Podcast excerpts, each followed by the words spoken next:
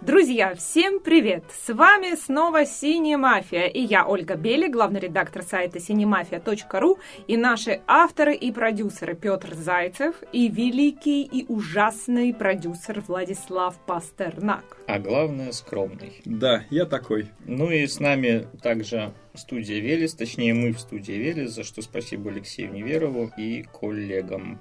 Ну и сразу новости недели, которые мы пропустили, пережили. И, конечно, главная новость – это раздача Оскаров э, в Голливуде, в Лос-Анджелесе. Американская киноакадемия наконец-то сделала свой выбор.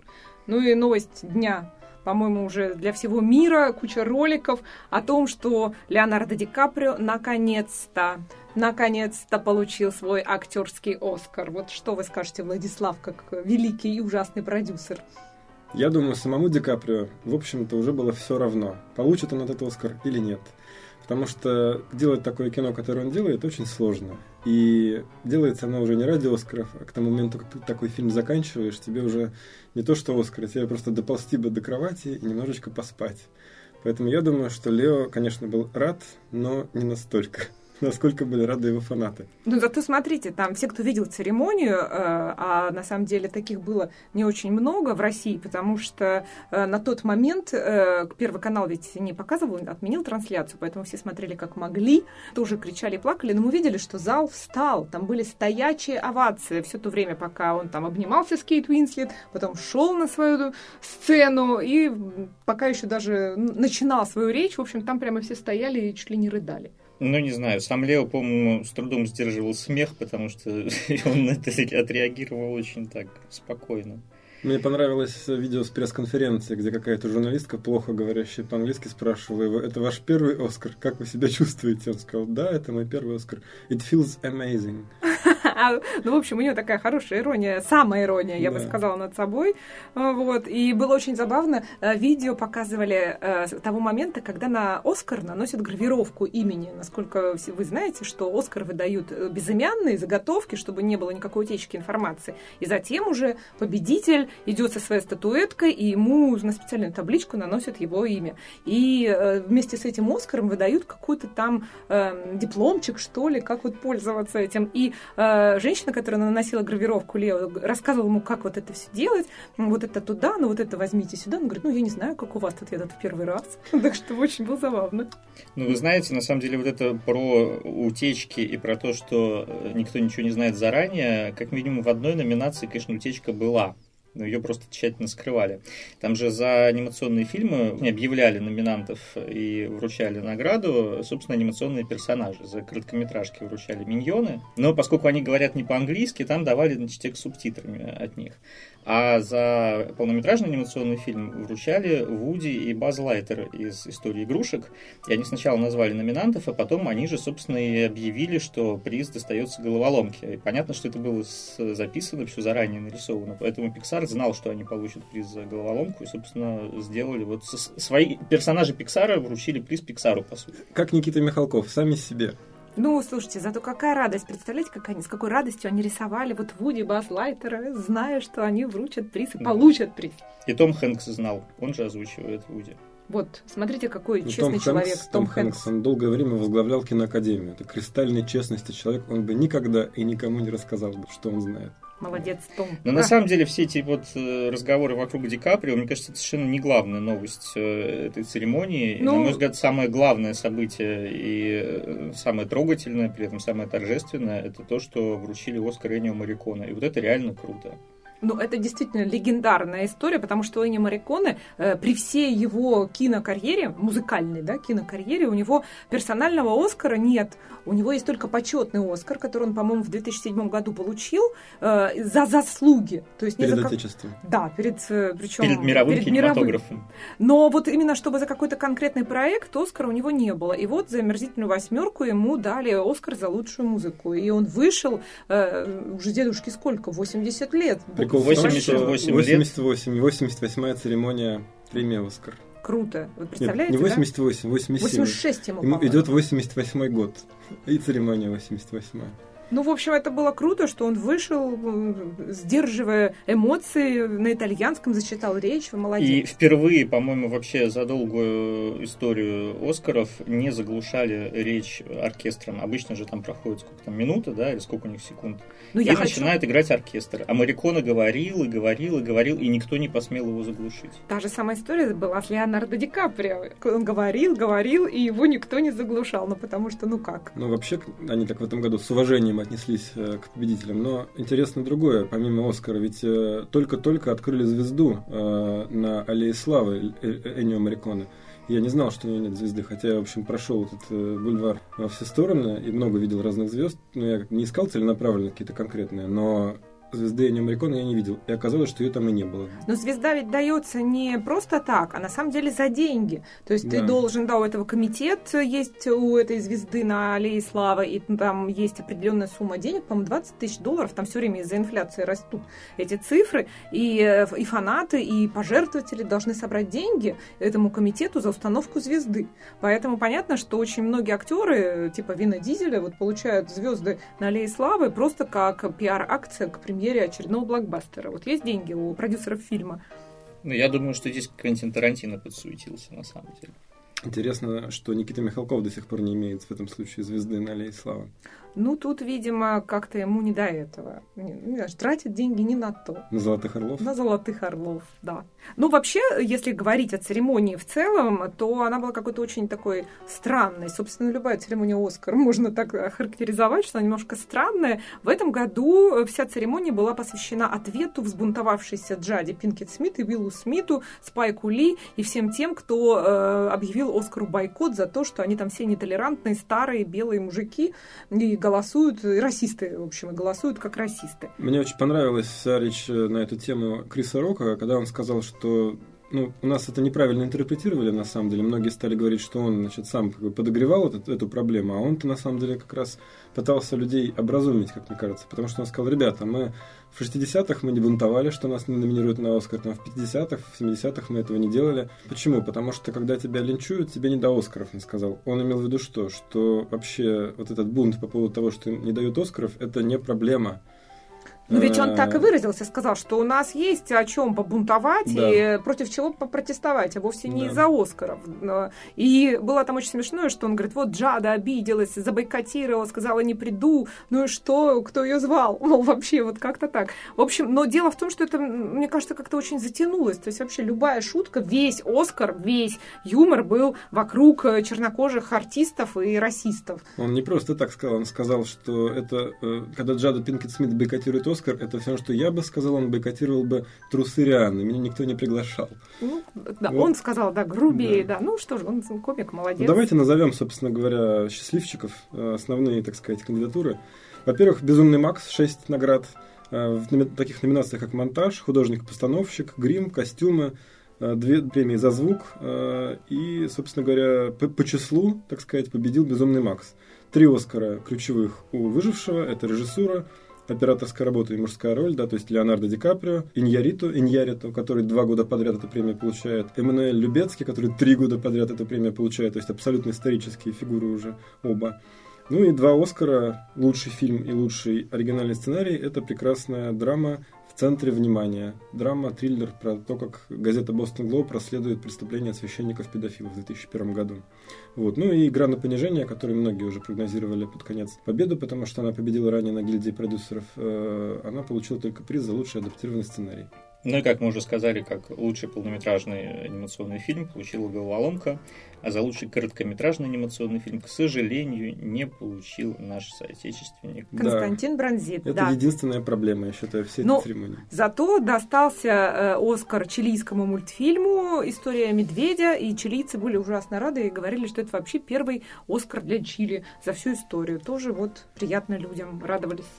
Очень меня порадовало, конечно, это не было сюрпризом, уже она много получила премий Бри Ларсон за комнату, где она играет девушку, которая сбежала от маньяка вместе с ребенком, рожденным от этого самого маньяка. То есть, в принципе, это такая отсылка вот к этим австрийским э, маньякам. Вольфгангу Приклопилу и, забыл, как второго звали, Наташа Кампушева была жертвой, которая сбежала от него и стала суперзвездой, по-моему. Марк Райланс получил Оскар за лучшую мужскую роль второго плана в фильме «Шпионский мост», где он сыграл советского шпиона Абеля.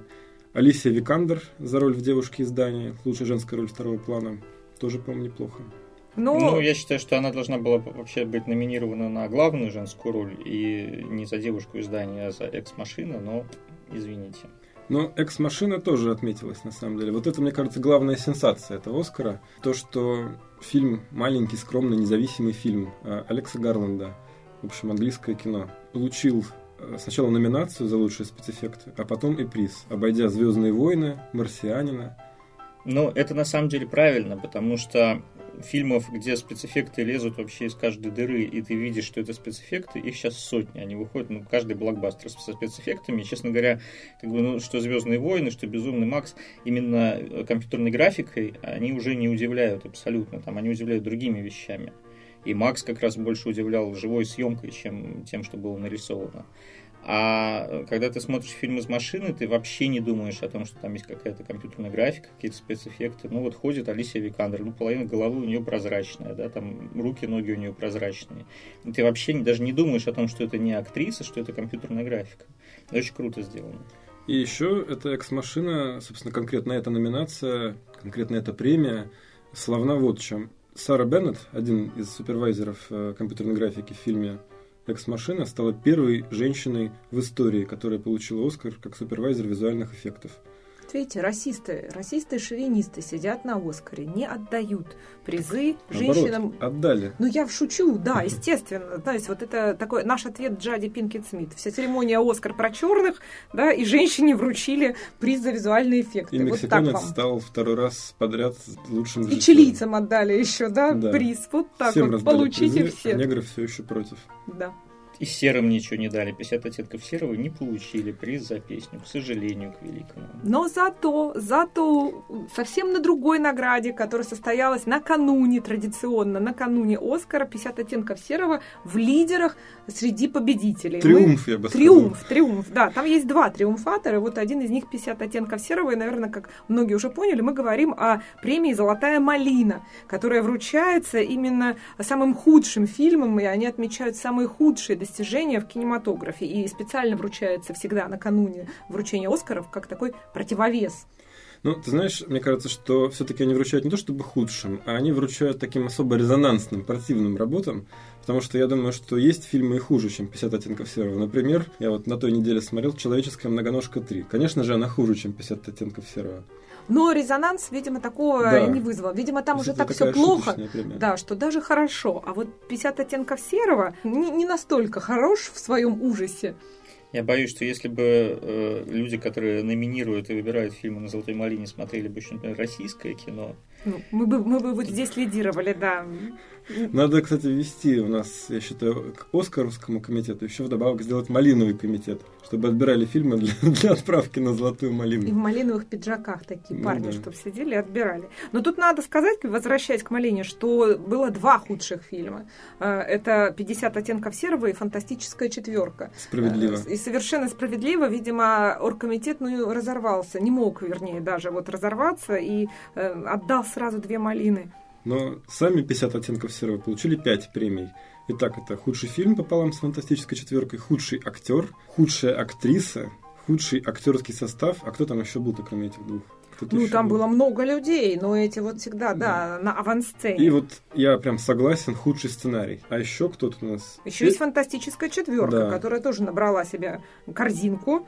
Uh, у нее, помимо того, что это худший фильм, uh, худший режиссер Джошуа Транк uh, и худший ремейк или сиквел. Вот, вот так вот им досталось. Единственное разнообразие – это худшая актриса второго плана Кейли Кока за страшный фильм «Элвин и бурундуки. Грандиозные бурундуки» доключения. Я вот, честно говоря, считаю, что малина Джошу Транку, она вообще совершенно незаслуженная, потому что за фантастическую четверку нужно гнобить продюсеров, которые, в общем, позволили случиться этому ужасу. А режиссер-то, в общем, не так плохо. Он снял до этого достаточно хорошее кино «Хроника», например. Ну, а тут вот споткнулся. Ну, не Да, повезло и упал. чуваку. Очнулся упал. гипс, очнулся золотая малина. Тут, Так. знаешь, э, как говорят, у успеха всегда много отцов, а неудачи — это сироты. Вот поэтому правильно, что все-таки как бы эта неудача не осталась, так сказать, без отца. Но с- самое интересное в этой истории то, что за худшую мужскую роль второго плана был номинирован и получил Малину Эдди Редмейн, который одновременно был номинирован на Оскар. Причем в прошлом году он не просто был номинирован, он еще и получил в прошлом году Оскар. Ну, а вот за роль в фильме «Восхождение Юпитера» ему дали малину. Но, Чудовищное кино. Ну, кино чудовищное, но мне кажется, вот как раз Эдди Редмейн там был одним из украшений. Он был такой, ну, интересный персонаж, чего, очень такой э, забавный в, в- в своих этих плащиках Мне- или в чем он там Мне ходил. кажется, «Восхождение Юпитера» нужно было дать третью Малину за худший фильм года, тогда было Ну, бы был бы прецедент. полностью. Но в этом году чем интересна «Золотая малина», как и в прошлом, собственно говоря. Теперь они вручают э, такую премию, которая называется Razzie Redeemer Award. Э, Победитель определяется э, голосованием на сайте «Гнилые помидоры». Значит, это премия для кинематографистов, которых ранее уже награждали «Золотой малиной», но они, так сказать, реабилитировались в глазах общественности новыми достижениями. И в этом году приз за восстановление репутации получил Сильвестр Сталлоне. Ну, тут э, забавно-то еще не просто то, что он получил за восстановление репутации, а то, что он считается триумфатором «Золотой малины». Триумфатор. Ну, у него 7 малин, по-моему, только 7 малин, и 20 номинаций. То есть у него прямо вот, я не знаю, уже сад малиновый. И э, номинировали его за кучу фильмов, но вот в этом году, наконец-то, он реабилитировался, ну, и за свой «Золотой глобус» за «Рокки», да, и э, за номинацию на «Оскар». Мне вот этот э, новый э, фильм э, про Рокки, Крид, категорически не понравился. Я до сих пор удивляюсь, за что ему там и Глобус, и за что ему там э, и номинация на Оскар. Я, честно говоря, последние там полчаса фильма вообще уже не хотел смотреть, хотел встать и уйти, хлопнув дверью.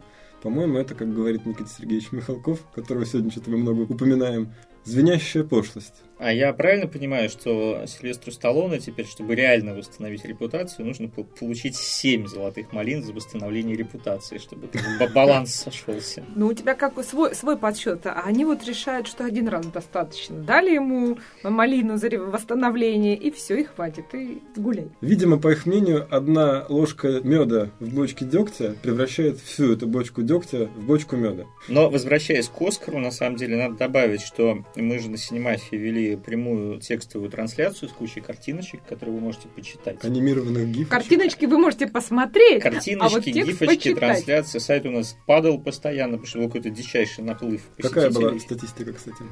Слушайте, ну, у нас более 30 тысяч человек прочитали трансляцию. Это, конечно, какой-то для нашего сайта, в общем, уникальная история. Видимо, то, что Первый канал перестал показывать Оскар, как-то То есть помогло. Синемафия победила первый канал этой ночью практически. Практически так, можно Вот, сказать. Да, я считаю, что на- наши девушки геройский поступок совершили в очередной раз, вот, успевая не только картиночки постить и комментировать все, но и как-то обсуждать в процессе все, что там происходит.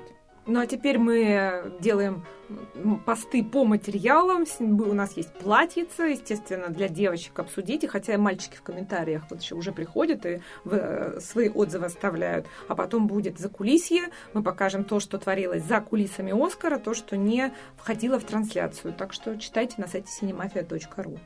Вот мне из платьев понравилось больше всего, конечно, платье Шарли Стерон. Потому что это платье-купальник, Влад, такое клевенькое, красненькое, тут такие лямочки, вырез большой до пупа. Да, я тебя очень хорошо понимаю, молодец. Ну, вот платье Макраме, например, которое было на Рони Мара, меня совершенно не впечатлило. И не только тебя, Влад, ты знаешь, мы тоже не прониклись. А еще было хорошее платье у Оливии Ман, оранжевое, очень красивое. И губы оранжевые тоже. Она была оранжевая девушка, оранжевая Оливия. Оранжевая революция. Но она выходила вручать в этом платье одну из номинаций. Очень на сцене, на самом деле, эффектно смотрелась. Так что Еще все бы. было ради этого задумано. Но э, мы, наше мнение вот разошлось с сомнением модных критиков, потому что Оля Володина у нас занесла в список худших платьев платье Кейт Бланшет, а все, наоборот, его назвали самым-самым лучшим на церемонии. А мы вот в пику победили Первый канал и модных критиков Америки. Хоть вот я и не модный критик, но мне платье Кейт Бланшет тоже очень понравилось. Цветочки. Влад любит Нормально. цветочки и платье-купальники. А я вообще не понимаю, о чем вы. Поэтому мы перейдем к премии Сезар. Так уж и быть. Вернемся к кинематографу и расскажем про то, как во Франции тоже свой кинематографический Оскар раздали французские академии. Да, за а три дня, да? А почему Сезара не Цезарь, кстати? По-французски, потому что. Ну, по-русски-то Цезарь. А по-французски Сезар. По-французски Оскар, Оскар, между прочим. Вот так вот. А у, на, у них Сезар. Знаете, как они говорят Джессика Честейн? А Джессика мы... Шастон. Это французы так говорят. Да. Короче, французы. Во Франции у нас раздали Сезаров. Премия Сезар вручается в 41 раз. Впервые ее сделали в 1976 году. Ее выбирают тайным голосованием членов французской академии, то есть все как на Оскаре, только кино французское. А Франция это у нас вторая в мире кинематография после американской. А что с афроамериканцами по французской киноакадемии? Не знаю. А у них нету афроамериканцев-то. У них ну. Афрофранцузов, да. У них просто французы. Скандалов я таких не припомню. Но с другой стороны, смотри, лучший фильм называется «Фатима». Тут, я думаю, в общем, понятно. А, то у них арабы сплошные. У них там, они... да, да, у них там Алжир неподалеку. Короче говоря, я вот что могу сказать. Я в этом году посмотрел много фильмов французских и в Каннах, и в прокате, и так далее. И особенно в Каннах критики, в общем, и прокатчики, которые там смотрят и покупают кино, были возмущены программой, особенно были возмущены французскими фильмами, особенно они были возмущены победителем. В общем, э, многие в мае говорили, что чего-то в этом году не то с Канским фестивалем, но может быть к концу года мы увидим новые французские фильмы и поймем, что все с французским кино хорошо.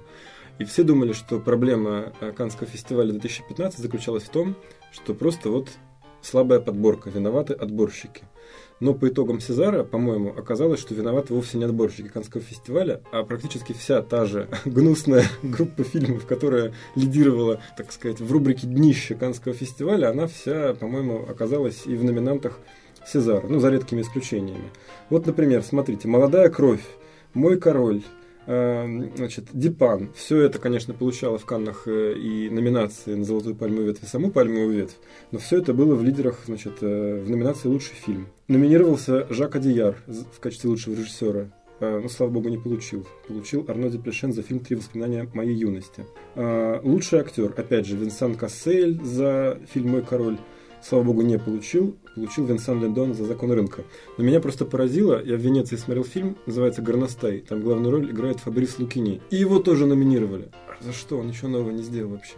А я смотрю, что там среди номинантов даже был гражданин Российской Федерации Жерар Депардье. Ну еще бы, конечно. И, кстати, фильм «Долина любви», который, по-моему, не то чтобы закрывал Канский фестиваль, но демонстрировался под самый конец, тоже его критика разругала и разнесла.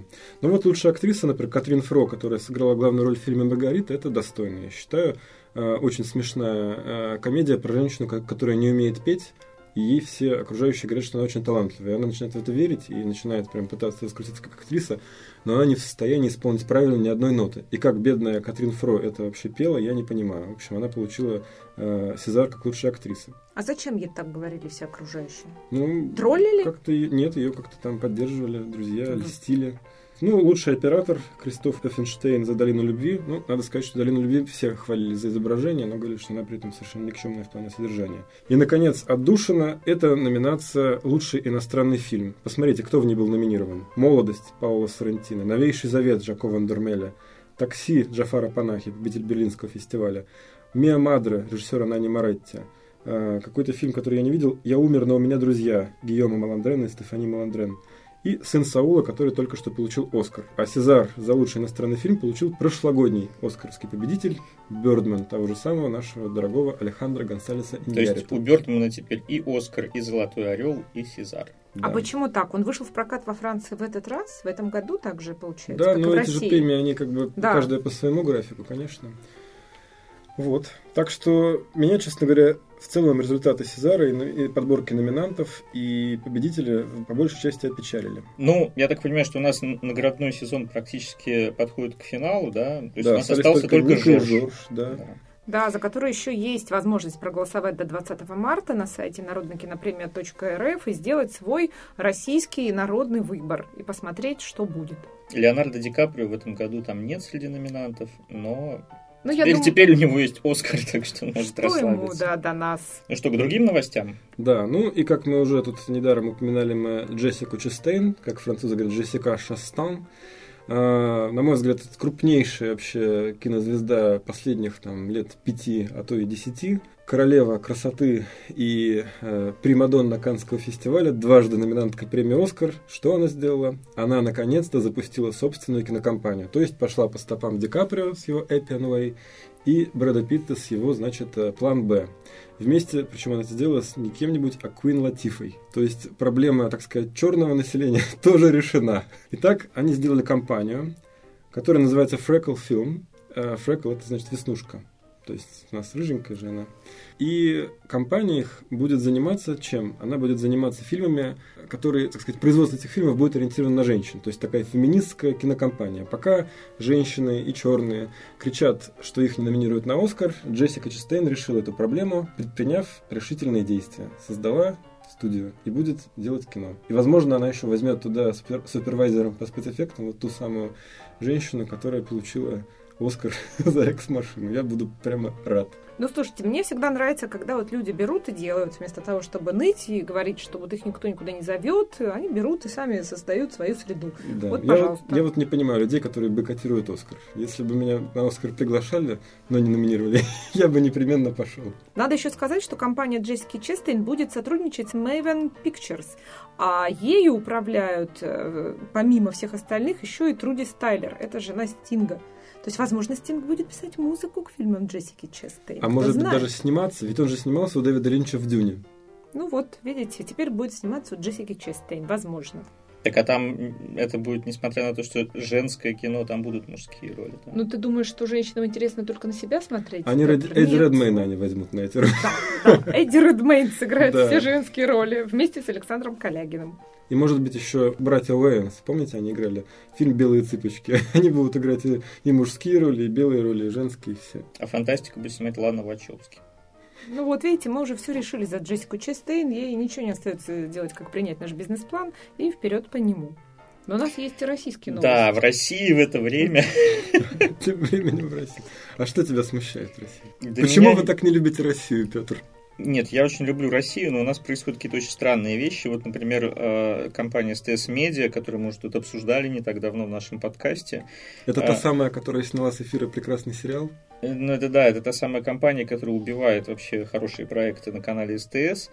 И теперь вот они вместо того, чтобы заниматься развитием контента для телеканала, будут делать вместе с СТВ анимационный сериал, который, естественно, не, во- не войдет в эфир канала СТС, потому что анимацию у нас показывать невыгодно. То есть, как бы, это продукт, который к их эфирному вещанию отношения не имеет, но тем не менее, вот они будут это делать. Слушай, но вот я тут с тобой не соглашусь все-таки. Конечно, сейчас, в данное время, анимация в эфире у нас почти не идет. Но с другой стороны, почему не идет? Потому что рекламу нельзя было давать. Возможно, СТС как-то пересмотрит эфирную сетку. Не будет же она просто тупо тратить деньги на создание мультсериала. Там уже расписано три сезона по сколько там, по 26 серий. Во. Но они сразу же заявили, что вот этот сериал, кстати, он будет называться «Царевна», детский, понятное дело, анимационный сериал, что он рассчитан на три сезона, но при этом отбиваться они собираются исключительно за счет лицензированной продукции, то есть э, делать то же самое, что делает анимация во всем мире, продавать, соответственно, сопутствующие товары с героями этого сериала. То есть, смотри, они дают, значит, э, СТВ, точнее, Мельница, их анимационное подразделение, будет снимать эти серии, СТС показывать, а потом они будут вместе делить э, в какой-то там пропорции доходы от мерча и прочего. То есть, это вполне нормальная бизнес-модель, и тут это прекрасный расчет, как мы видим, потому что у них уже есть гарантия дистрибьюции. Точно понятно, что этот мультик будет не вирусным образом раскручиваться в интернете, а целенаправленно вдалбливаться в головы аудитории через, так сказать, телевизионные мощности. Ну, слушайте, ну, на самом деле все равно у нас э, эфир – это не способ э, заработать что-либо для анимационных сериалов. У нас единственная программа вообще, которая позволяла, ну, по-моему, позволяет, они же еще не прикрыли «Спокойной ночи, малыши». Идут они еще? Они где-то на каком-то канале спутниковом. Ну, в общем, долгое время это была единственная возможность дойти до аудитории для анимационных сериалов. Соответственно, Смешарики, Маша и Медведь, Фиксики и прочие товарищи. Они все шли в «Спокойной ночи, малыши», оттуда про них узнавали. Дальше, соответственно, уже работала вот эта схема по продаже лицензированной продукции. А СТС, ну, будут они этот мультик показывать там в в 6 утра в субботу. Ну, кто-то, может, увидит. Ну, я не против того, что они это делают, но мне кажется, что СТС Медиа сейчас нужно заниматься другими вещами. Сейчас канал СТС просто катится ко дну, потому что ТНТ переманил всю более-менее адекватную аудиторию. ТНТ делает каждый месяц, выпускает новые крутые сериалы. СТС торжественно топит свои хорошие сериалы. Вот мы уже обсуждали. «Выжить после», который переехал на канал СТС Лав у него аудитория в 10 раз меньше. Ну, ну не мультиками, им сейчас нужно заниматься. Смотри, Петя, я тебе возражу, потому что, смотри, вот цитата Юлианы Слащева, генерального директора СТС Медиа. Мы, говорит, расширяем аудиторию, на которой работает холдинг, и диверсифицируем доходную базу. Логично же, в условиях, когда рейтинги телевидения падают, рекламные доходы падают, почему бы не найти как бы новый источник финансирования Дети. В, в продажах, так сказать, сувенирчиков, игрушечек. Будем наживаться на детях и в кризис. всякого разного лицензирования. Вот. Да и зная Сельянова, я тебе могу сказать, что он бы ни копейки не потратил просто так. Ну, значит, вопрос только в том, насколько качественным будет этот проект. Ну, Потому что х... они все заявили про него, рассказали, а что это будет, на самом деле, никто не знает. Да, вот я хотела добавить, что да, сериал «Царевны», но о чем он? Не, вообще нет ни строчки о том, про что будет этот сериал. О каких царевнах-то? Понятно, про каких. Все будет по мотивам русских народных сказок. Это, это ты так считаешь. А вдруг мы открываем, а там вообще принцесса Дисней. Вот сегодня мы этот подкаст пишем 1 марта. Я вот по этому случаю, это же у нас э, Международный день котов, скажу, что я, например, знаю, что где-то в недрах одной анимационной студии делается мультсериал, который называется «Кошечки и принцесски». О чем он будет? О кошечках и принцессках? Или у принцессок есть кошечки? О чем? Через дефис. Через дефис? Даже не знаю. Принцессы превращаются в кошечек. И наоборот. Оборотни. Сериал. Оборотни. Для детей. Ой, Но, кстати, 1 марта сегодня, между прочим, междуна... не международный, а российский день котиков, поэтому у всех, у кого есть котики, мы поздравляем. Прежде в первую очередь, меня. Всех сильных независимых поздравляем. И это Влад. Да, мои 10 котов передают привет. Тем временем, пока СТС Медиа занимается детскими мультиками, э, российские сериалы на новый уровень выводит режиссер Арсений Гончуков – наш самый, друг. самый независимый режиссер в стране. Да, он уже был в числе гостей нашего подкаста некоторое время назад и рассказывал про подготовку сериала «Район тьмы». И вот, наконец-то, первая серия вышла. Хотел сказать в эфир, но вышла она не в эфир. Вышла она э, на просторы интернета, на YouTube и на Vimeo. Соответственно, на нашем сайте cinemafia.ru вы тоже можете посмотреть эту первую серию. Возрастной рейтинг 18+. В сериале присутствует нецензурная лексика, То сцены то, сексуального характера, насилия и прочее. Но зато это вот такой э, действительно новый уровень, если не для телевизионных сериалов, то для онлайн-сериалов так точно. Так расскажи про скандал, который сопровождал, так сказать, премьеру этого сериала. Скандал очень простой. Арсений Гончуков э, раскручивал канал на YouTube, вложил даже кучу денег своих в то, чтобы привлечь туда аудиторию. Там было выложено 4 таких скандальных тизера, куча подписчиков. И за несколько дней до премьеры первой серии YouTube забанил этот канал. Вот, и все труды были... Это конкуренты, наверное, подстраховались? И вот. Нет, на самом деле там просто забанили-то его, я так понимаю, за массовую рассылку за спам. приглашений, да, то есть они сочли, есть это что первый это в России спамерский сериал. Но на самом деле как бы ничего незаконного там не было, всем людям, которые на канал подписались, было разослано какое-то письмо, да, с анонсом премьеры. А YouTube решил, что это спам, все забанил, и Арсений рассказывал о том, что он пытался значит, найти сначала московское представительство YouTube, никого не нашел, звонил в Лондон, в Лондоне сказали, звоните в Штаты, и что разбанить канал, в общем, нужно целую неделю, и поэтому, в общем, в день премьеры канал не, не работал. Но потом какие-то добрые люди в Штатах дошли до офиса Гугла, с кем-то поговорили, и канал разбанили. Ну, я надеюсь, что на нашем сайте cinemafia.ru Арсений э, в личном блоге «Район тьмы» поведает эту историю в красках со, всем, со всей мощью своего литературного таланта. Ну да, и, собственно, вот мы как-то раз обсуждали тоже проблему того, что наши сериалы телевизионные, например, в интернет, даже если выкладывают в каком-то совершенно чудовищном качестве, это невозможно смотреть, то Арсений поступил совершенно по-другому. Он выкладывает э, сериал в качестве даже 4К, то есть это можно показывать на огромном экране в кинотеатре, это даже не Full HD. То есть вот прям все, что есть, пожалуйста, смотрите, разглядывайте каждый пиксель. Там. Но ему еще есть куда стремиться, ведь сериал «Карточный домик» от Никиса снят в 6К. Дождемся и этого светлого часа. Так что вот серия номер один с названием «Это любовь» рейтинг 18+, заходите на Синемафию, смотрите, делитесь впечатлениями. Нам даже интересно, что вы скажете.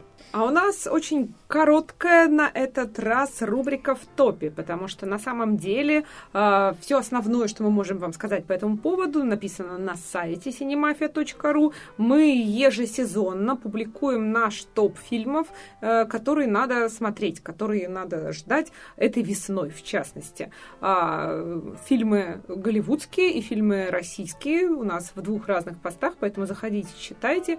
Э, здесь мы можем только отметить, что весна у нас традиционно Э, ну, как-то так случилось, так стало, что в прокат выходят фильмы по комиксам.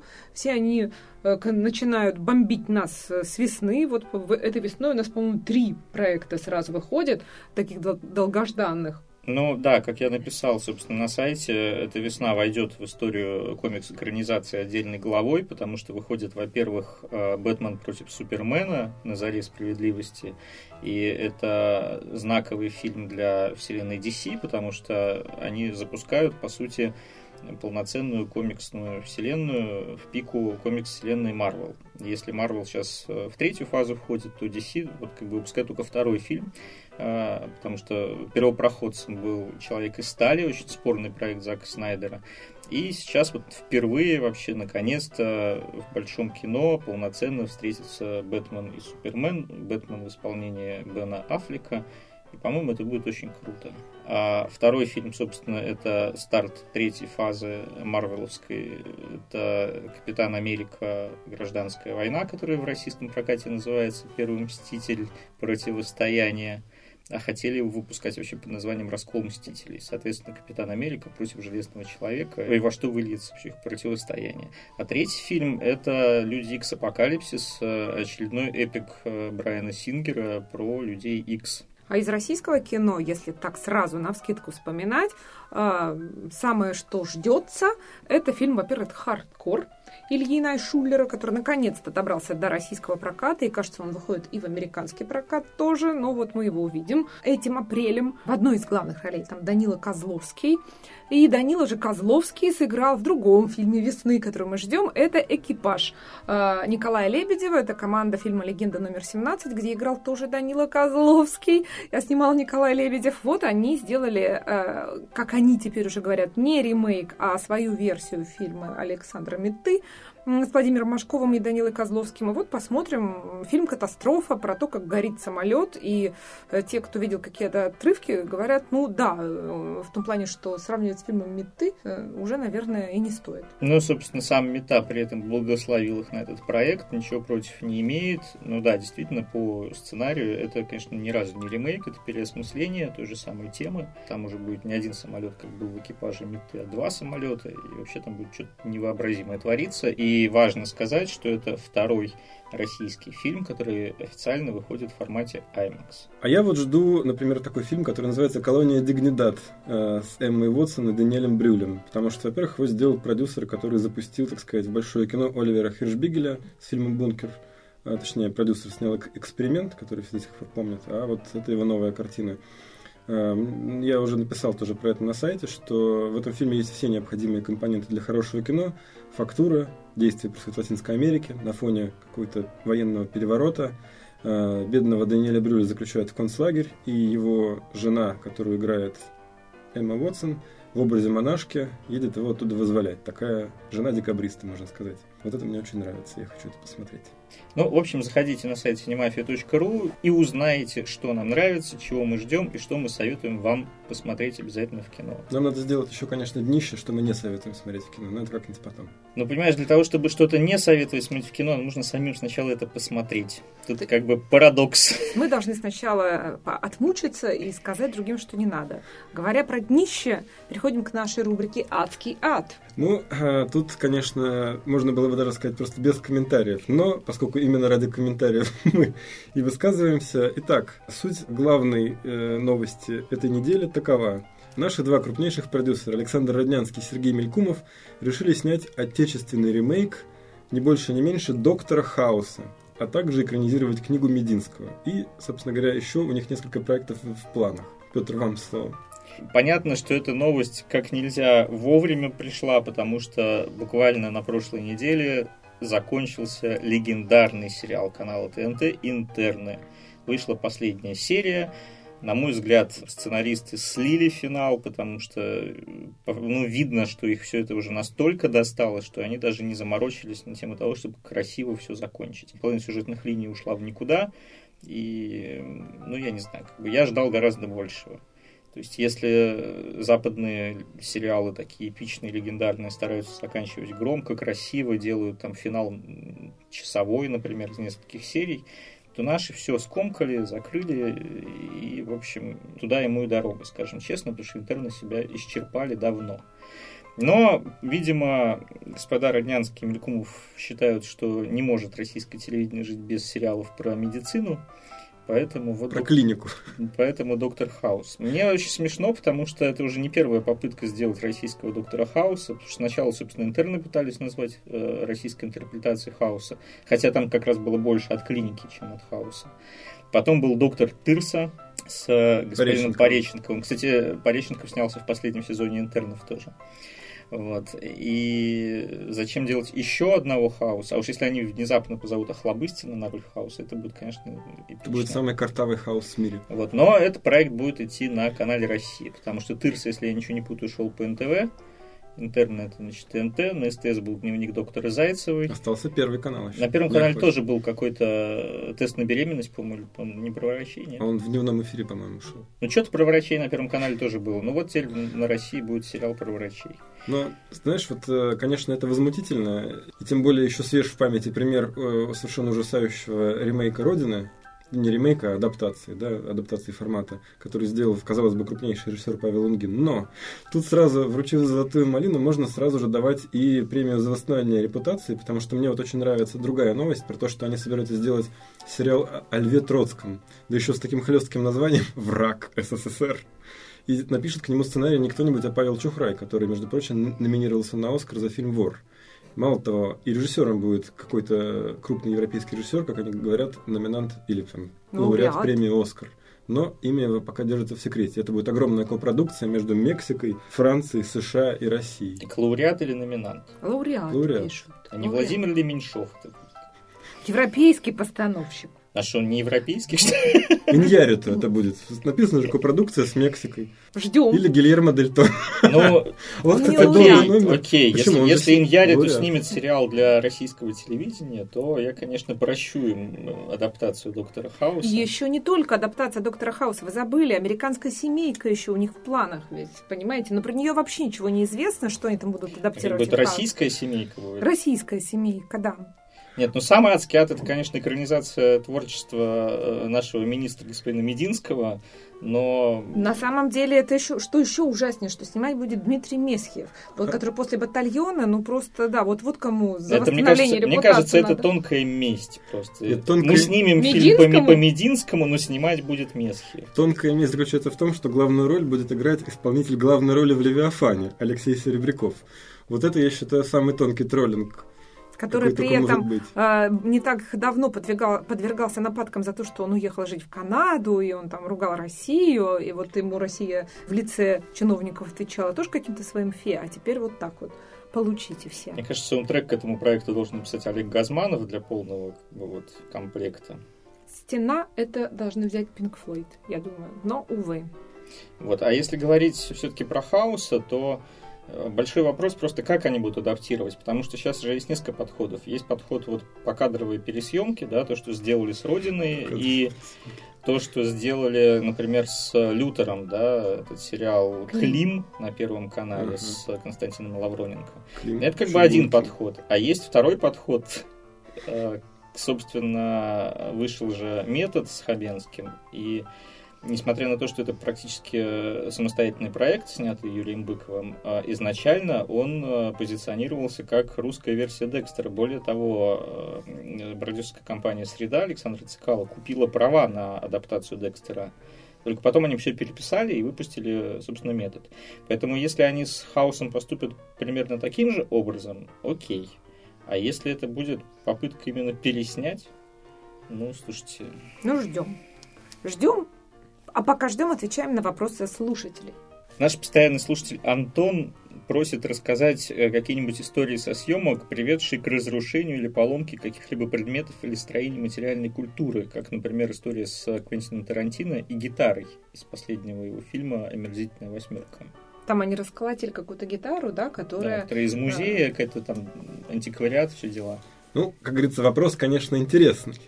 Э, я думаю, что во многих случаях просто до нас и такие новости не доходят, потому что, в общем, кинематографисты стараются так не делать. И если делают, то возмещают ущерб. Но вот мне вспоминается такой инцидент, который случился несколько лет назад на съемках фильма про Джеймса Бонда «Skyfall». Там, как известно, есть сцена, которую снимали в Стамбуле. И во время съемок этой сцены там ездили мотоциклы, и эти мотоциклы ездили мимо исторического здания, деревянного, заметим. Там же все каменное в Стамбуле, а тут было деревянное здание. И они не нашли ничего лучше, чем ездить мимо этого деревянного здания, в котором был расположен ювелирный магазин. И они зацепили угол этого здания, и здание очень серьезно пострадало. Вот. И, конечно же, большой скандал в новостях во всех турецких газетах написали. А я думаю, что если бы это случилось в наше время, так сказать, сейчас, то об этом бы сообщили и по Первому каналу. Потому что как же тогда? Да, Турция должна страдать с точки зрения нашего телевидения. Но мне кажется, все-таки в большинстве случаев, действительно, если есть разрушение каких-то знаковых зданий или предметов, это все-таки, конечно, компьютерная графика, декорации и прочее. То есть так, чтобы в съемках участвовали реальные антикварные предметы, это очень ну, редкие какие-то случаи. Кроме гитары и ювелирного магазина, никто Нет, в самом здании все-таки почта была. Там на улице расположены ювелирные магазины, которые все закрывали на период съемок, платили, так сказать, э, специальную компенсацию их владельцам. А вот в этом деревянном здании 400-летней давности была расположена почта. Так ей и надо, видимо. Пострадала от Джеймса Бонда. Странно, что это была не почта России. Тоже, я думаю, в интернете все бы радовались. Ну, вообще, вот, Владислав, ты как продюсер э, можешь обосновать, почему Квентин Тарантино решился использовать на съемках реальный антикварный предмет, а не сделать реплику, копию? Тарантино большой режиссер, он любит, чтобы в кадре все было аутентично. Конечно, он считал, наверное, что некая вот эта энергия, которая сопровождает историческую гитару, возможно, как-то перейдет и в материальный мир фильма, и с экрана на зрителей. Значит, ну, например, когда он снимал «Бесславных ублюдков», он заставил э, Фасбендера посмотреть все фильмы режиссера Папста, потому что, когда Фасбендер произносит, что его персонаж, мол, говорит, я снимался у режиссера Папста в одном фильме, там, в крошечной роли. Но Тарантино хотел, чтобы, когда Фасбендер будет произносить эту фразу и упоминать Папста, чтобы у него в глазах отразилось понимание того, о чем он говорит. И он заставил, соответственно, Фасбендера все фильмы Папста посмотреть, чтобы тот со знанием дела это говорил. Также, я думаю, и историческая гитара, чтобы она, так сказать, прозвучала. Вот так вот. Вот Нечего даже и сказать. Не все так умеют снимать и мучить артистов, как Квентин Тарантино. Мучить артистов и гитару в том числе. Ну, я думаю, в большинстве случаев просто продюсеры перестраховываются, конечно, и не позволяют такие выходки режиссерам. Ну, мы не такие... Действительно, грешно заставлять людей смотреть режиссера Папста в 21 веке. Мы, мы не такие звери, мы не будем вам советовать посмотреть э, режиссера Папста, а просто скажем, что выходит в прокат на следующей неделе, что нужно посмотреть в кино Папс, на ваш... Папст случайно не выходит? К сожалению или к счастью, он не выходит. Зато выходит мультфильм «Зверополис» долгожданный, и у нас и Петя, и Влад уже смотрели части этого мультфильма, а Владислав видел даже на пресс-показе э, полную версию. Вот он нам расскажет. Да, значит, э, что такое Зверополис? Это мир, в котором нет людей. Там все животные дружно эволюционировали, стали разумными, встали на две ноги, надели на себя одежду, что тоже обыгрывается в фильме. И устроили общество наподобие современной Америки с мегаполисами, с какой-то сельской местностью. И главная героиня фильма, крольчиха по имени Джуди Хопс, приезжает в большой город Зверополис – чтобы там поступить на службу в полицию. И она с таким образом становится первой крольчихой на службе в полиции, потому что все остальные, кто там служит, это большие сильные звери. Носороги, тигры, медведи и так а, далее. А кролики обычно известно, чем занимаются. А кролики едят морковку и выращивают. Они там сельским хозяйством заняты. Там, ну, а то, чем они занимаются, там, да, это тоже это не, не диснеевская история. Да. Значит, короче, Джуди Хопс приезжает в большой город, ее там никто не ценит, никто не любит, она сталкивается с э, типичным для многих как бы переезжающих в большие города кризисом. Но, тем не менее, она девушка целеустремленная, она добивается того, чего хочет, поступает на эту службу. Но там ее тоже никто не ценит и не уважает, поэтому ей, в общем, достается самая непрестижная работа – выдавать штрафы на парковках.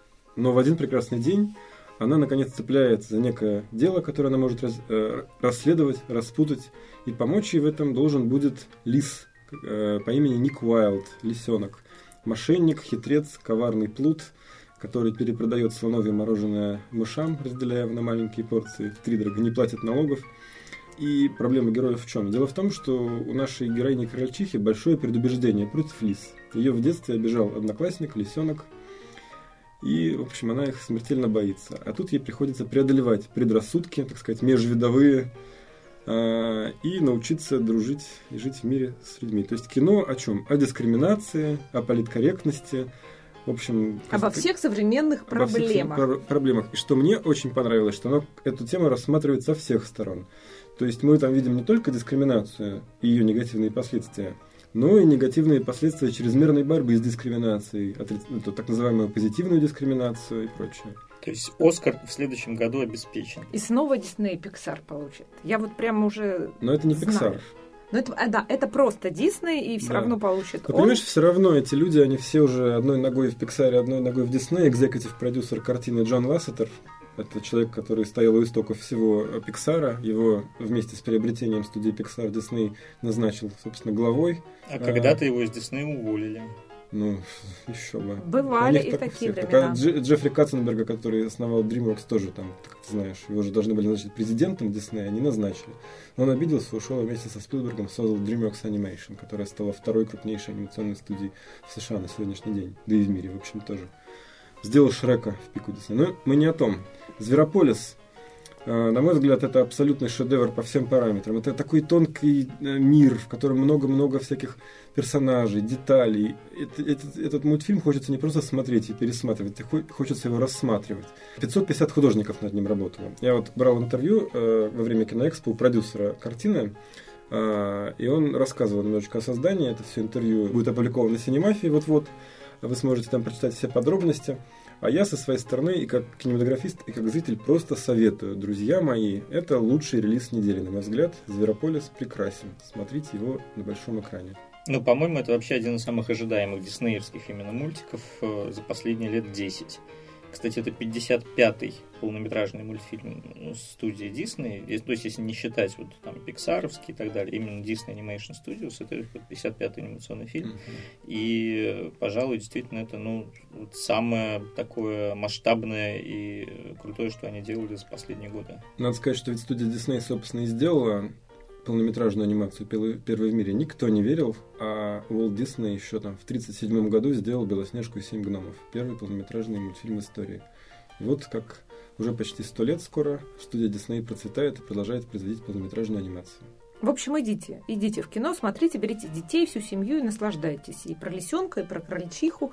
Там и... еще есть мышки, медведики, и да, много-много всяких э, носорожиков, да, я видела были. Неважно, неважно, все эти прекрасные звери вас порадуют на сеансе. И я так понимаю, что там еще очень много аллюзий на всяческие кинематографические шедевры, цитаты из крестного отца и прочее, прочее. Но прочее. это уже для знатоков. И вообще на общество, знаешь, там вот мне очень понравилось, когда мыши выходят из магазина, магазин Macy's, но там не Macy's, а Maus's. И вот все в таком ключе. Следующий фильм это «Да здравствует Цезарь братьев Коинов», фильм «Открытие Берлинале». И я так понимаю, что у нас на сайте Ксюша Рудич писала что-то про него. Она же смотрела в Берлине. Да, писала, поэтому на сайте cinemafia.ru в материале, посвященном открытию Берлина, э, прочитайте небольшой обзор. Но пока вы его не прочитали, кратко скажу, про что это. В главных ролях Джордж Клуни, Джош Бролин, Тильда Свинтон, Скарлетт Йоханссон, Олден Эренрайк, которого очень все хвалят. Да, он такой молодой актер, не самая большая звезда в этом фильме, потому что все остальные гораздо да. звезднее.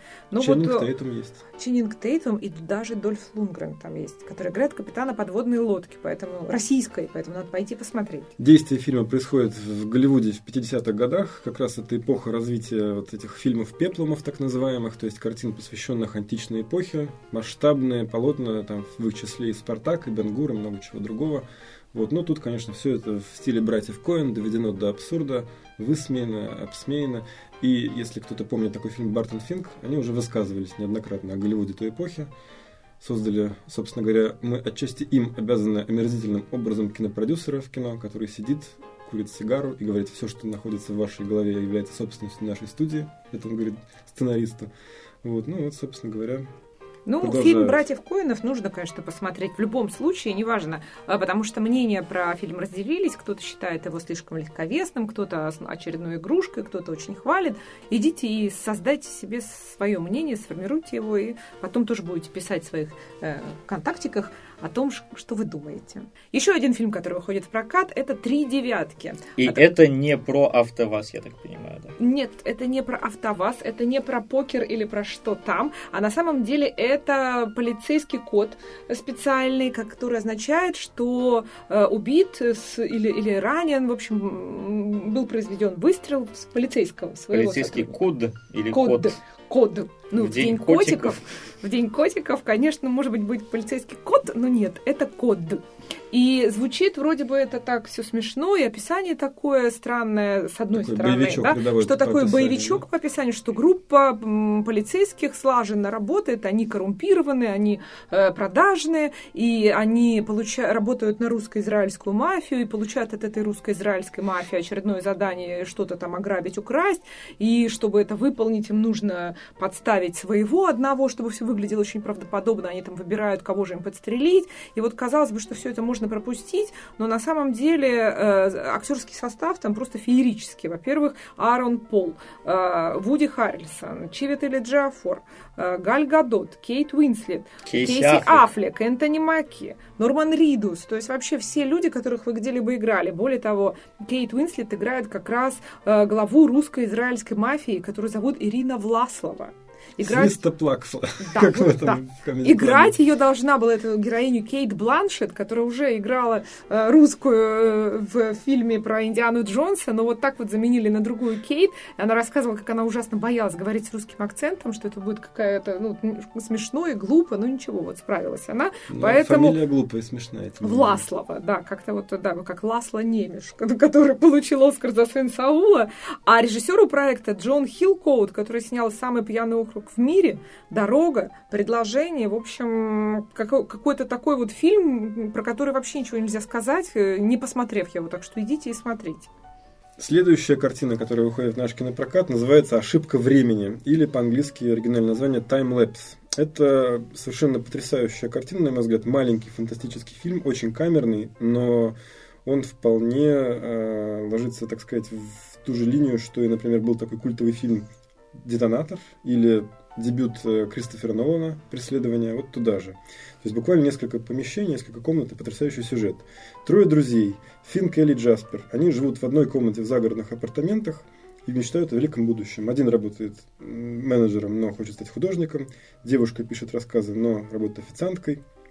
Ну и э, парень, еще один Джаспер, он мечтает крупно разбогатеть, но занимается тем, что ставит на собачьих бегах. И прикол оказывается в том, что их сосед напротив создал фотокамеру, которая показывает будущее, она фотографирует будущее. То есть они обнаруживают, что могут узнать, что произойдет в их комнате через сутки.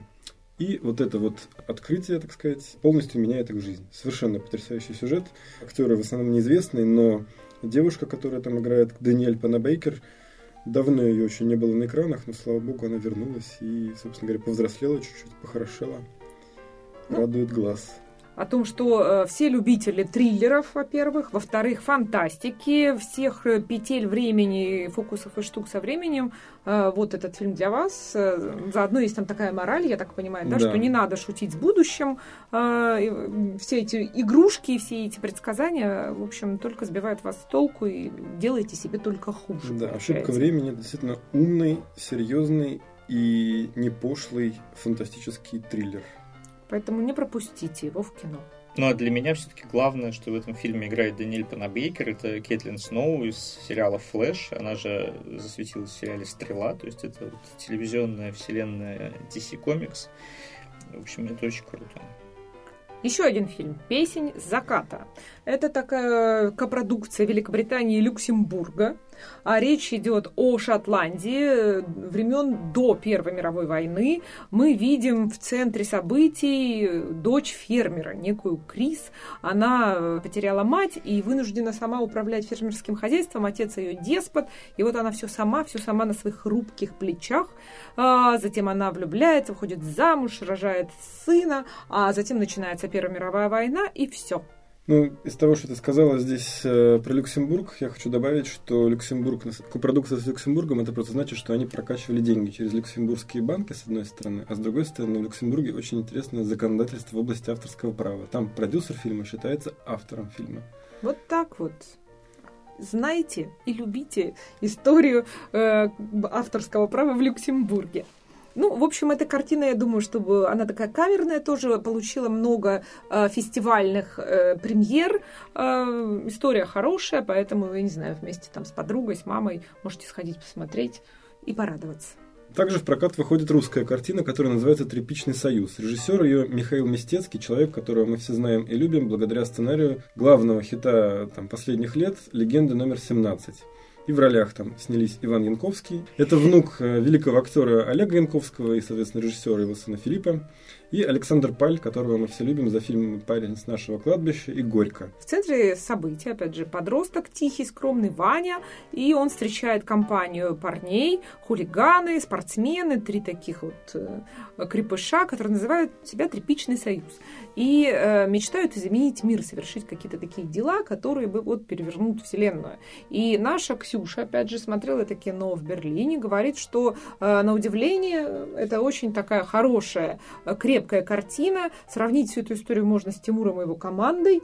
Вот, а ребятах, которые действительно хотят э, сделать какие-то добрые дела, несмотря вот на все свои хулиганские э, наклонности. И там есть девочка, э, там есть футбол, то есть вот вся жизнь подростков рассказана про подростков совершенно нормальным, не чернушным языком. Поэтому, опять же, очень интересно сходить посмотреть, тем более, что режиссер уже так себя хорошо зарекомендовал. Мне кажется, в этой картине прекрасно должно быть абсолютно все, абсолютно все выглядит привлекательно, э, рекомендательно, кроме названия. Вот мне кажется, что, ну, конечно, в контексте картины это название оправдано, но мне кажется, что оно не очень хорошо для широкого проката и какие-то вызывает неприятные ассоциации скорее. Ну, к сожалению, да, российское кино на себя так зарекомендовало, что такое название может вызвать какие-то вот типа э, бандитские ассоциации, скорее Или всего. как будто такая, знаешь, фестивальная чернуха, Да. которую не любит Мединский, чью книгу экранизируют. А это, да, это получается просто простое хорошее кино про наших с вами детей. Не знаю, мне кажется, что это вообще какая-то э, такая со- социальная драма про швей. Может быть и так. А на самом Ну, то есть деле... название реально не рабочее. Но, тем не менее, вот это, конечно, российское кино, говорю, стоит посмотреть. А сейчас я расскажу про фильм, который не стоит Почему не посмотреть. стоит? Очень Я сейчас трейлер. расскажу, почему не стоит его смотреть. Значит, фильм называется «Восемь лучших свиданий» режиссера Мариса Вайсберга. И э, что это такое? Значит, несколько лет назад вышел чудесный совершенно ромком «Восемь первых свиданий», где главные роли исполнили Владимир Зеленский и Оксана Акиньшина.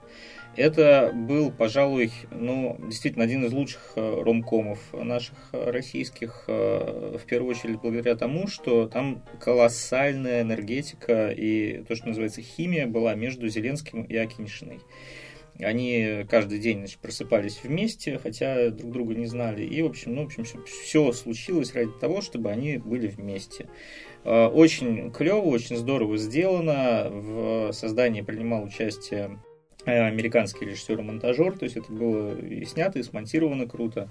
А, и этот фильм, кстати, получил народную кинопремию «Жорж» как лучшая российская комедия. Некоторое время спустя вышел сиквел, который назывался «Восемь новых свиданий», и там к тандему Зеленского и Акиньшиным еще присоединился Михаил Галустян. Это было уже не так свежо, не так э, интересно, но тем не менее тоже было здорово. Это была такая, ну, крепкая, хорошая комедия. И э, фильм, в общем, был о том, что вот главные герои уже поженились, и внезапно произошла у них ссора, и они начали просыпаться в компании совершенно незнакомых людей.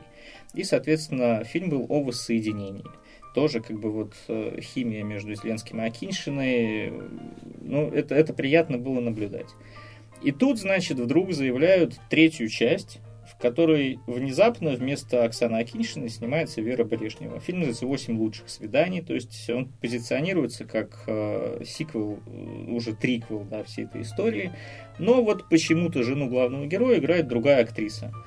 И вот знаете, я считаю, что это, конечно, э, очень такой жестокий обман зрителей. Потому что если нам два фильма рассказывали о великой любви вот этих персонажей, а тут вдруг выпиливают э, Акиншину, и, собственно, главный герой живет уже с новой женой, у него там дети и так далее, и вместо Оксаны Вера Брежнева, которая при всем уважении к ее карьере ни, ни разу не актриса. Ну почему? Она прекрасно сыграла в фильме «Джунгли», например. Ну, где Акиншина и где Брежнева. Короче, я считаю, что если бы они э, просто сделали новую историю про новых совершенно персонажей и назвали бы это по-другому, то окей, я бы с удовольствием сходил и посмотрел, потому что, в принципе, Марис Вайсберг хороший комедиограф, и он знает свое дело. Но когда меня вот так вот жестоко пытаются обмануть, я считаю, что просто вот принципиально я лично это кино смотреть не буду. Но это же нормальная история замена актрисы. Вот, пожалуйста, в «Назад в будущее» заменили же актрису.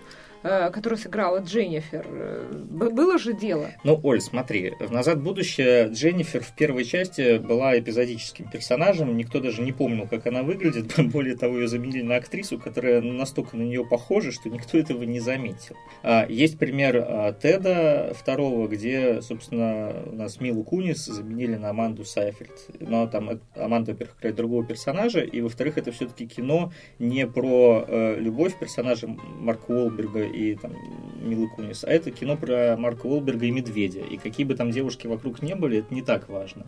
А здесь все-таки первые два фильма были именно про великую светлую любовь Зеленского и Акиншиной. Брежнева здесь никак не вписывается, на мой взгляд. Ну, то есть это проблема больше нейминга, чем фильма, по большому счету. Это как помнишь, одно время, э, когда стал сильно популярен в России Стивен Сигал, и, соответственно, его персонаж Нико. Был фильм Нико, потом был Нико 2, а потом, я уже не помню, с какого фильма, все фильмы, в которых играл Стивен Сигал, независимо от того, о чем они были и кого он играл, стали называть Ника 6, Ника 7. Так же и тут. Это как бы 8 каких-то свиданий. Вот, но а они... кто там играет Просто уже? потому, что в главной роли Зеленский это гламурная комедия. Мне кажется, так. Не вижу проблемы. Но ведь вокруг этого фильма другой скандал разразился. Даже не из-за его названия. А депутат из КПРФ, не помню, как его зовут, они там все на одно лицо, эти депутаты. Э, возмутился высказываниями Зеленского относительно России и ее там, роли в украинском каком-то конфликте э, и потребовал запретить прокат фильма на территории России. Но надо сказать, что подобные высказывания имели место и год назад, когда выходили 8 новых свиданий, потому что, в общем, Зеленский очень активно выступал против э, России, и его у нас не любят, прямо скажем. И тогда это ничем не закончилось. Более того, Владимир Мединский сказал, что мы не будем уподобляться известно кому, и мы не будем запрещать. То есть Мединскому тоже вручается золотая малина за восстановление репутации. Заслужил, вот так. И этот фильм, кстати, «Восемь лучших свиданий» тоже в прокате не запретили, несмотря на все скандалы. Поэтому, э, если вы не так против этой истории с заменами всех и вся, то, пожалуйста, посмотрите. И в кинотеатре там есть еще Владимир Епифанцев в роли горы мускулов, такого прекрасного мужчины, которого герой Зеленского находит себе на замену, потому что э, случилась врачебная ошибка, ему сказали, что он умирает, и он начинает устраивать жизнь своей семьи, подыскивать жене мужа, а затем, когда вот этот уже э, герой Епифанцев Епифанцева вторгся в его жизнь, в жизнь семьи. Выясняется, что все это вот неправда, герой Зеленского жив, и теперь Зеленский пытается как-то назад вернуть свою жизнь, а Епифанцеву понравилась Вера Брежнева. Поэтому, конечно, он не хочет уходить из хорошего дома от хорошей красивой жены. Вот на этом построен конфликт и интрига фильма. Ну, то есть, на самом деле, даже с точки зрения морали, сюжет, ну, абсолютно чудовищный. То есть, му- мужик, да, узнает, что он умрет, и решает, значит, жене другого мужика. Почему? Из любви да. же, чтобы она была счастлива. Он понимает, что он не сможет ей больше ничего дать, поэтому находит другого. Так он ее Надежу Ну, найдет она себе другого, какой ей будет нужен. Ты Тут эгоист, он, значит, Петр. Эгоист, а он наоборот, позаботился о семье. Наоборот, я считаю, это просто чудовищная какая-то история, что он подкладывает, значит, жену под другого мужика. Ну, слушайте, ну, это, это же бред ну, какой-то. Ну, вы, Петр, прям как чиновник огурцов, знаете. Короче, короче, все плохо. У нас, у нас, как это там, до сих пор наблюдается легкомысленное отношение к семье и браку. Ну, и для тех, кто ненавидит современное кино, как говорится, продолжаем обзор новинок. А, Все новое – это хорошо забытое старое. Кинокомпания «Иное кино» проведет уже в трех городах – в Петербурге, Москве и Новосибирске – ретроспективу лучших старых фильмов э, великого французского режиссера Люка Бессона. С 5 по 8 марта э, жители Петербурга, Москвы и Новосибирска смогут увидеть «Подземку», «Голубую бездну», ну и, само собой, «Леон» и «Пятый элемент». Я думаю, что какие-либо комментарии здесь излишни. Если кто-то этого еще не видел, он должен это посмотреть обязательно, а если кто видел, обязательно захочет пересмотреть или впервые увидеть на большом экране, потому что кроме пятого элемента ни один из этих фильмов в русском прокате на большом экране не шел. Ну, я считаю, что Леон на большом экране это просто эпохальное событие. Это один из моих любимейших фильмов, знаю его наизусть, но с удовольствием посмотрю как раз на большом экране. В оригинале, заметьте. Да, и, кстати говоря, Леона мы будем показывать э, с субтитрами в переводе Дмитрия Юрьевича Пучкова. С маленькими поправками, поскольку мат отныне в России запрещен в кинотеатрах. Но мне кажется, что в Леоне мат далеко не главное. Это правда. Поэтому мы его и убрали субтитры. Ну, в общем, с 5 по 8 марта жители трех городов могут все это посмотреть. Санкт-Петербург, Москва, Новосибирск. А, вместе с этими фильмами посмотреть все новинки проката, либо или хотя бы что-то, или вместо, или вместе, или что-то Вместо одно. новинок проката посмотреть эти фильмы. Да. А мы на этом радостной ноте с вами прощаемся. С вами была я, Ольга Белик, главный редактор сайта cinemafia.ru, наши авторы и продюсеры Петр Зайцев и Владислав Пастернак. Собственной персоной. К вашим услугам. Спасибо студии Велес за гостеприимство.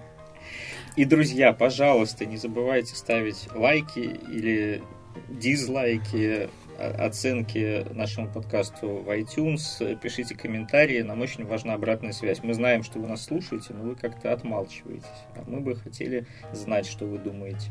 Всем пока!